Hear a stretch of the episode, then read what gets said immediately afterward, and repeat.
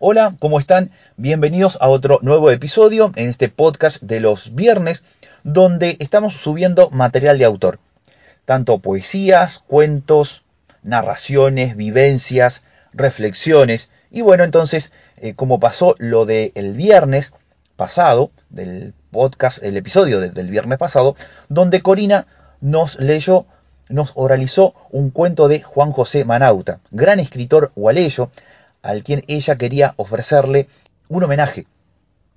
Entonces, eh, no hay nada mejor que leer lo que a uno le gusta. Entonces, eh, un poco la intención de los viernes también va a ser esa, ¿no? De que si alguien quiere participar con una lectura, con una oralización de poesía, de cuentos, de narraciones, de alguien que le gusta, autores más que nada de la región, bárbaro, genial, porque esa es la idea de que se puedan conocer y nos podamos conocer. Hoy no voy a presentar al autor, del viernes de este episodio porque se va a presentar solo. Nos vamos a ir hacia el norte de, la provincia y de a poco vamos armando entonces este tejido eh, social, comunicacional, donde podamos estar todos, ¿no? Porque en un tejido estamos todos y esa es la idea, de que haya la mayor variedad posible de material para poder escuchar. Y cuando nos escuchamos, está bueno, porque eso significa que hay otra persona que tal vez quiere expresar lo que yo pienso, o expresó lo que yo pienso, o tal vez diferencias, pero puestas en una poesía, en una narración, en una escritura, suenan de otra manera y comparto esa vivencia y comparto esa reflexión o comparto tal vez esa manera de ver el mundo. Así es un poco entonces la poesía de hoy eh, de Luis. También decirles que si ustedes están escuchando este episodio por primera vez, no crean que este es el primer episodio o no crean que es el único. Si bien no hace mucho que hemos comenzado con este podcast, sí ya hay 27 episodios, 28, eh, perdón, con este. Así que detrás, en los episodios, si ustedes quieren eh, hurguetear ahí, eh, en la pantalla de, la tablet, en la pantalla del teléfono o en la computadora, podrán ver que ya hay 28 episodios donde los lunes hemos eh, subido entrevistas con distintas personas. Los miércoles sí, estamos subiendo por ahí material más específico de la parte administrativa, docentes, y los viernes estamos subiendo entonces esto que yo decía al comienzo, material de autor. Bien entonces, y como en cada episodio, si les gusta, lo quieren compartir, bienvenido sea, como para que esta comunidad continúe creciendo y para que este horizonte en donde podamos estar todo se continúe ampliando. Los dejo en la producción de Luis, en sus poesías y en su presentación. Hola, soy Luis Enrique Capelletti, vivo actualmente en la ciudad de Chajarí, en Entre Ríos. Soy de formación en antropología, y hace muchos años que estoy en la poesía, muchísimos años. Bueno, varios de los poemas que voy a compartir son de dos heterónimos, uno es Allen Knife y el otro se llama El Irredento. Un poco la poesía que hago o las que estoy compartiendo son de diferentes búsquedas, diferentes estéticas. Bueno, un poco las características son, bueno, bien existencialistas y de denuncia social, algunas de ellas están muy inspiradas en, la filosofía y la antropología y un poco el, vitalismo también de, la existencia. Un poco eso es lo que transmito con la poesía o con esta poesía que, que he compartido. Son un grupo de poemas de entre el año 2015, 16 y algunos muy recientes. El primer poema que les quiero compartir se llama Sentido del sentido. Sentido del sentido. Es decir, la piedra no es más que la piedra. ¿Y qué más? Nada tiene otro sentido que en sí mismo. Esperamos fútilmente que aparezca como por artes mágicas, como un hechizo antiguo, lo que es realmente. Y eso no existe. ¿Por qué cabildear tanto, darle vuelta a las cosas como si fueran especímenes ocultos de la vida misma? que alguien me explique el despertar de las horas, la rueda giratoria de pensamientos mundanos, de los ahora autoproclamados, del deseo que tengo de vos, de una escena fugaz, un cortometraje atascado con un casquillo de bala oxidada, un faro de auto estropeado, una carretera obstruida, una lata de energizante sobre la banquina, los pastos manchados con aceite derramado, una señalización arrancada por adolescentes perdidos. Aurora que nos llega en la prolongación de un beso que no se da, tedio del mundo, cerveza caliente con gusto ameo, y la música corriendo como un cassette muy usado, tu boca agrietada sudando sueños y vomitando realidades. He dicho, las luces rojas y la vida arrojada a la ruta, sin sentido o con sentido. ¿Qué más da?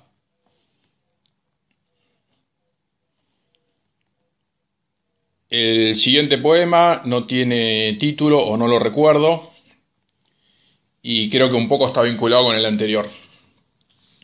Las noches hacían días y los días se prolongaban como noches. Hemos de caer en la positiva forma de categorizar todo, de disponer las horas de acuerdo a un orden programático, empujándonos a un quehacer nefasto, negando la posibilidad del ser. Jugamos a ser dioses, o lo somos. ¿Qué nos preocupa?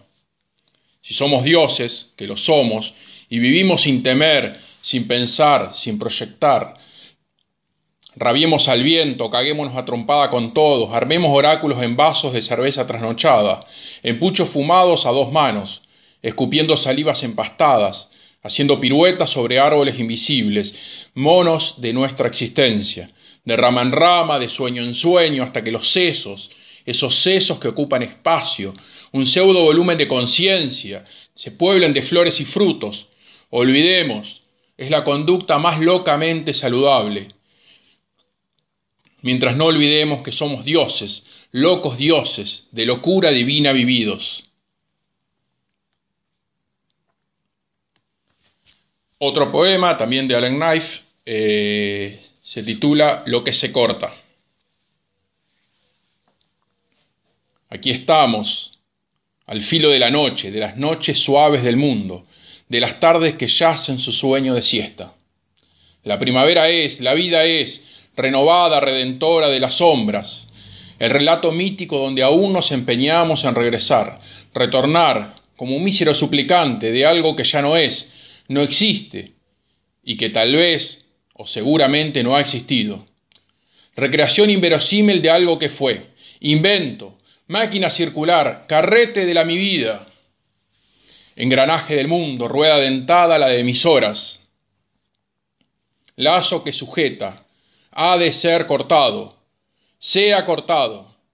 Sea cortado. Sí.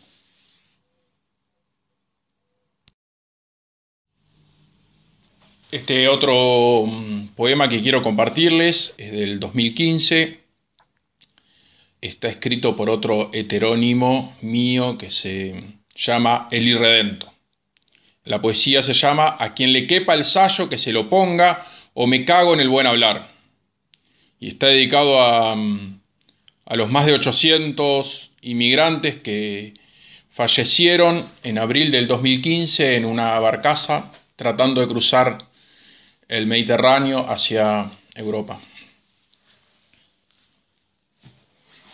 Ni barco, ni Dios, ni sistema que alivie la pena de la sangre perdida Aquí estamos, irredentos, en este mundo que nos condena a llevar la sal y la sangre que necesita como motor de su avaricia y su codicia. Aquí estamos irredentos, con las manos rotas, con las uñas partidas, con los pies llagados, esperando, esperando el día que llegue y que el sol ilumine mis ojos salidos. Aquí estamos, esperando, esperando, que mis manos sangran, que mis manos tiemblan, que mis manos se cansan, pero esperamos, Esperamos que te canses, que te agotes, que te mueras, ahogado en tu propia mierda de gula materialista. La tierra se pare sola, y los hijos legítimos levantaremos la bandera sangrante de la verdad oculta. Sobre el mar las lápidas se posan, gaviotas de luto acompañan, y los peces siembran flores, por la pena del jardín marchito. Las cruces, o las lunas, o las estrellas, o la nada, se apoya sobre el mar, móvil, grávido, espasmódico, eyaculante. El cementerio se sumerge en el abismo. Llora la carne, llora por la sombra de la meta que se hunde en la noche, larga, larga, larga, larga, como la espera de la dicha que no llega y que acaba en una tumba. Sobre las olas nacen esperanzas que en espuman perecen. Sobre las rocas del tiempo me muero, me muero, me muero de inmigrante, de pobre diablo que sustenta noches, que sujeta hálitos, que llora en la carrera que comienza y no termina. Sobre el mar se siembran los huesos de la cosecha de este sistema. En las puertas del castillo fueron a espiar las mirajas de la mesa desbordada de los señores. Lloran mis ojos de sangre, que se pierde, los hijos que no se recuperan, los hijos de alguien que los espera, con el abrazo partido.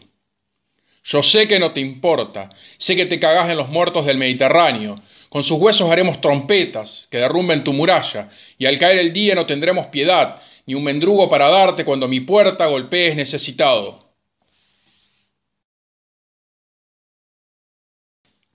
Este poemita que voy a leer ahora es un poema del 2007.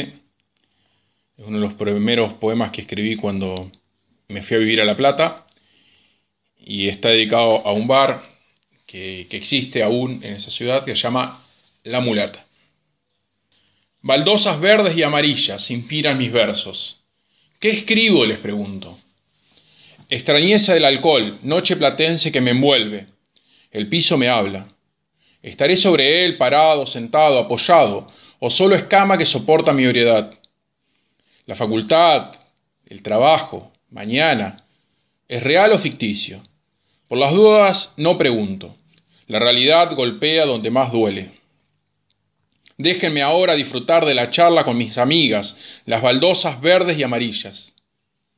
Qué raro, ¿no? Me hablan. Hablemos en serio, como impone el régimen del mundo, de acuerdo a las normas sociales vigentes que rigen y controlan las conductas de los individuos. Las baldosas me hablan, pero yo, a callar, las baldosas verdes y amarillas, me hablan, son amigas.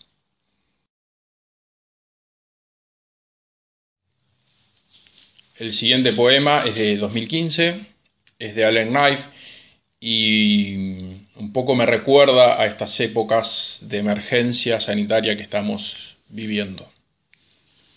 Está escrito a manera como de, de un diario, de un niñe que, que va haciendo entradas. Primera entrada. Querido periódico anual. ¿Qué decir de este año? No es lo mejor, pero es lo que tenemos. Hasta ahora Noviembre 15 no reportaste interés. Está bien. Hice bastantes cosas que tal vez repercutieron algo en mi alma. Pero así todo es tan costoso como otros años. Aún así le pongo onda y trato de seguir adelante y pensar que el año recién comienza y mi vida se renueva. Otra entrada. Querido diario memorial. Y tengo pocos años, diez digamos y solo debo la tarea para la escuela mañana, y no tengo que hacer nada más que eso. Y la vida no demanda otra cosa que eso. Y seguir, continuar, con solo vivir, y que esa sea toda mi responsabilidad. Otra entrada. Querido diario, periódico, anual. Soy un niño con cuerpo de viejo, el acontecer del mundo, la estructura, el mandato, me pesan más que una cruz, cargada sobre mi hombro dislocado. Otra entrada. Diario. Anda a cagar.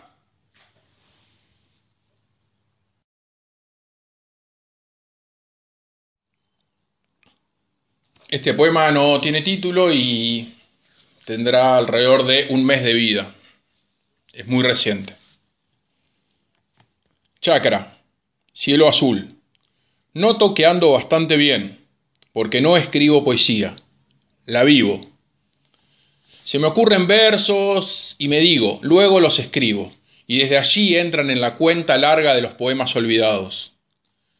Verso sutil que pasa y no se posa. Continúa andando hasta otro poeta que lo plasme, con más placer que mi mano Mis poemas ya no se escriben, se hacen. Cuando trabajo en el bancal, deshiervando, aporcando, trasplante de pequeños seres, vegetal fecundo. Me advierto que esto es un bello poema, tal vez el mejor. Lo trabajo con amor, lo cuido, le hablo, sin mediar palabras, con los deseos expuestos, en comunicación natural. El huerto florece y este poema es hermoso a mis ojos.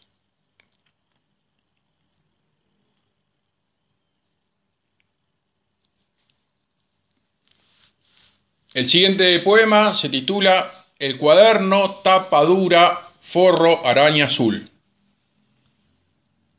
El cuaderno se termina. ¿Hace cuánto que no llegaba al final de algo? Oráculo que espero positivo. Aquí estoy parado en la última carilla disponible de mi cuaderno, tapa dura, forro, araña azul. Compañero inclaudicable en las luchas de mis horas, oído presto a las mis disquisiciones, consejero silencioso desde el blanco de su piel, cloaca donde vomité las penas amargas y escenario donde canté a la bondad de la vida y las ilusiones. Se termina. Cuando lo cierre, los duendes escondidos en sus hojas se adueñarán de las palabras, inventando un juego de magia que transforme esto en algo poderoso, redentor de mis días vacíos, que me habitaron, que nos habitaron, y en sus costillas guardar las historias encarnadas como testigo presencial del vivir, del filosofar, del poetizar. Llega el final del cuaderno y ya escribo sobre la tapa trasera. Tendría que dejar un mensaje, sublime, sagrado, es un final, algo así como protocolar. Por si me muero hoy y estos fueran mis últimas palabras. Pero la verdad es que no se me ocurre nada trascendente, nada significativo que logre hacerme perdurar y que este texto cobre alguna importancia. El cuaderno, tapa dura, forro, araña azul se termina. Así que va fangulo.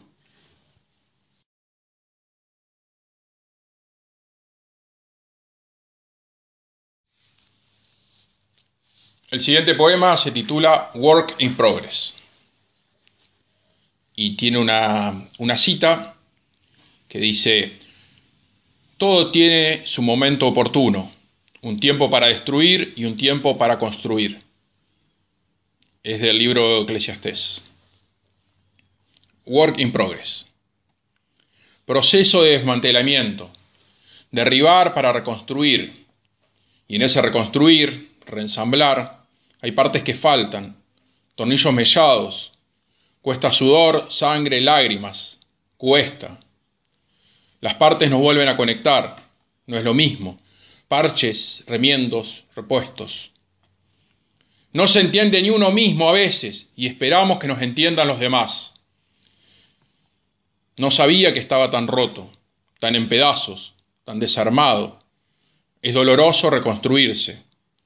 Volver a hacer un trabajo de orfebre, volver a ensamblar, pieza a pieza, sin forzar, sin forzar, con un nuevo encaje, el mismo pero nuevo, una arqueología de mi ser, ontologías de la cosmovisión habitada, multivocalidad de mis almas, múltiples voces y narrativas, hay que unificarlas, volver a reconstituir y generar una nueva voz auténtica, propia,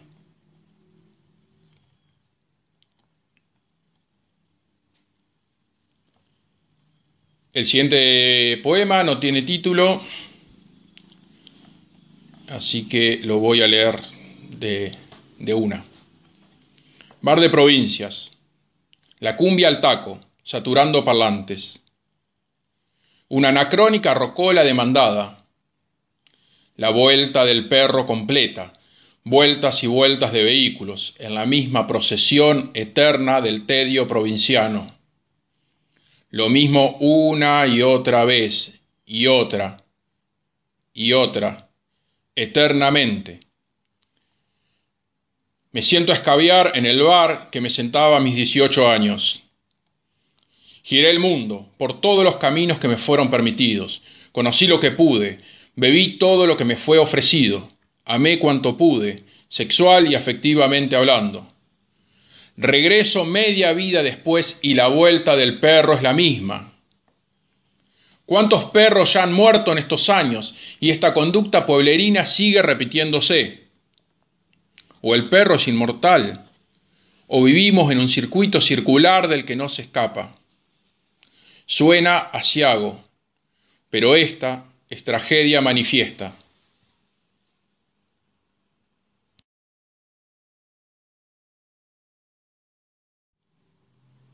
Este poema es de El Irredento, se titula Agorero. Me siento a la mesa y escribo, dijo el poeta Hellman, pero no puedo. Mi mano no me deja, mi cabeza estalla y mi pecho bullendo de cien pies no dejan que permanezca quieto.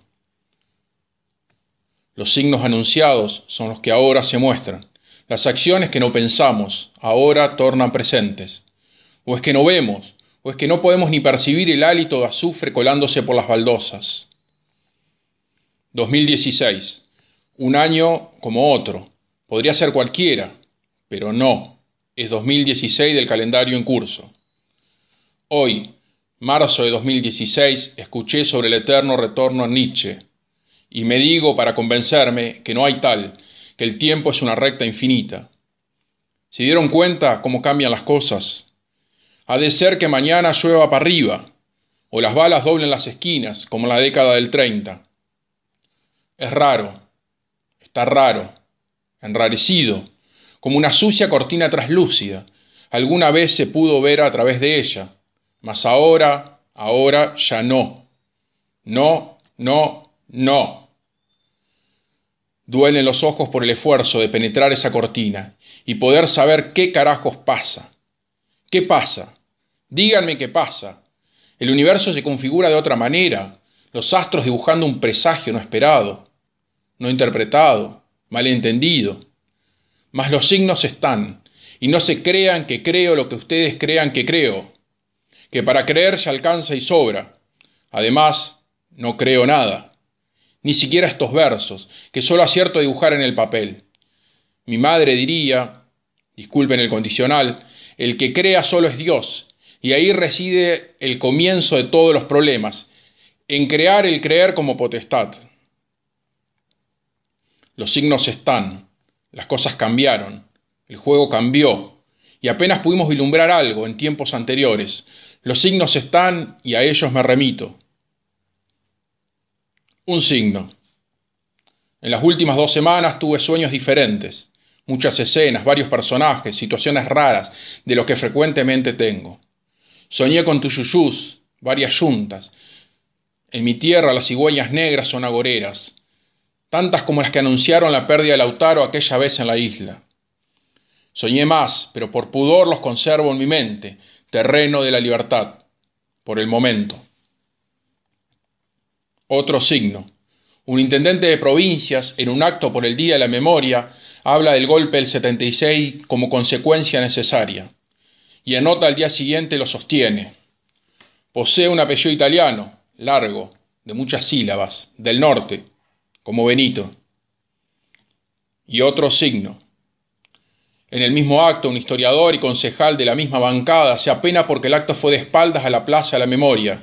Metáforas y las hay Mientras en la usina del arte los derechos humanos estuvieron lejos de ser el tema principal para los jóvenes emprendedores de espaldas. Y otro signo más. En otro contexto, pueblo pequeño, provinciano, un profesor hace una semblanza de sus recuerdos en dictadura, y cuando la llevaron demoraba su señorita, como si fuera lo único que sucedió. Mientras lloraba en el aula por el regreso del aseño, ponían una bomba y estallaba un auto. Le sacaban, por las dudas, las armas a los chacareros.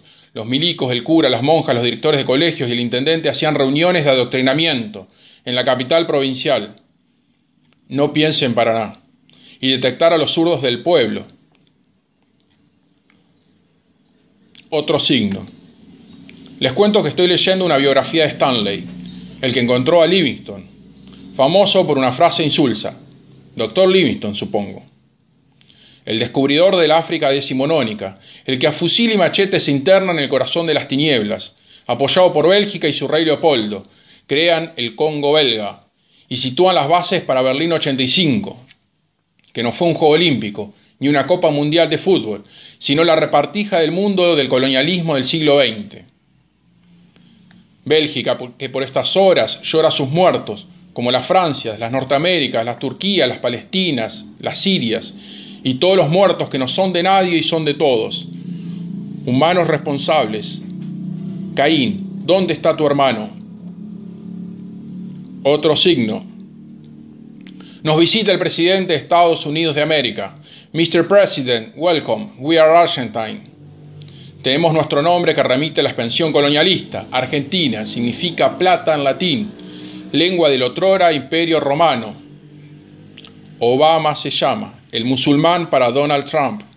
Nacido en una colonia, Hawái, de padre nacido en una colonia, Kenia, nacida en el TEC de Berlín 85, y viene a Argentina. Welcome. Y los de aquí, la Meculos imperialista lo recibe, lo mismo que confunden un centro clandestino con un bache, o es adrede, es el bache que quieren tapar con discursos rimbombantes, lleno de palabras vacías, huecas, que nada dicen, pero que conforman algunos que sacaron sus camisas negras y desempolvaron las canciones que sus abuelos les cantaban de niños. Duche, duche, duche. Consecuencia necesaria llamaron al golpe cívico-militar, ya que la violencia engendra violencia. ¿Y qué mierda se hace cuando el golpe siempre es el mismo y los palos vienen siempre del mismo lado? Y las cadenas y grilletes, los que siguen poniendo lo mismo que repartieron todo en el 85, en el 18, en el 45, en el 55, en el 76. Los signos están, y estas palabras, que no son más que convenciones, son otro tanto otro canto, y a ella nos remitimos. No hablo de lo que es suficiente, no alcanza, hablo de lo necesario. No me alcanza con lo que había y mucho menos con lo que hay. Tenemos que elevar el canto por sobre el cielo y tal vez desde allí cada letra se convierta en una bala y como aspirar a tu unión para que esto cambie de una vez.